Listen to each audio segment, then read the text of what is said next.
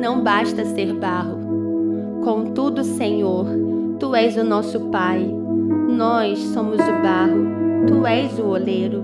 Todos nós somos obra das tuas mãos. Isaías 64, 8. As mãos do Criador são perfeitas em seu propósito.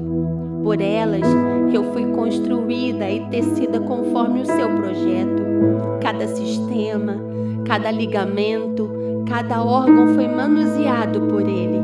A inspiração do coração do Pai foi tomando forma e seu sopro me fez nascer, como um vaso que nas mãos do oleiro vai se formando lentamente.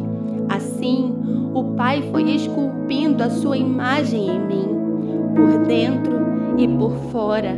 As mãos do Criador foi estabelecendo uma uniformidade em minha essência.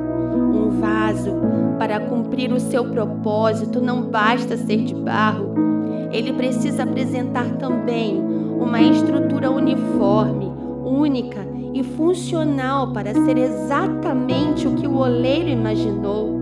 Quanto mais a roda gira na olaria, menos imperfeições são vistas na construção.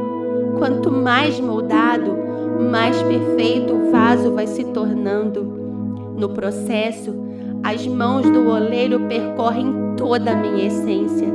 Elas entram dentro de mim e seus movimentos vão transformando a minha estrutura em uma textura menos áspera, menos agressiva.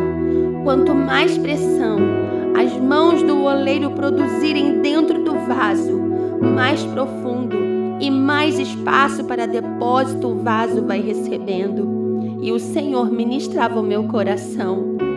Quando minhas mãos entram em movimento, o que o olho não viu é impresso no vaso. O que o ouvido não ouviu é revelado a ele. O que não subiu ao coração do homem é depositado e confiado dentro de todo aquele que permite ser construído por mim. Um vaso, o oleiro, a essência e o propósito. Esse é o ciclo que liga a criatura ao seu Criador e reconecta minha identidade ao destino projetado por Ele. Assim como um filho carrega em si as impressões do seu pai, assim é o vaso que permite em sua construção as digitais do seu Criador.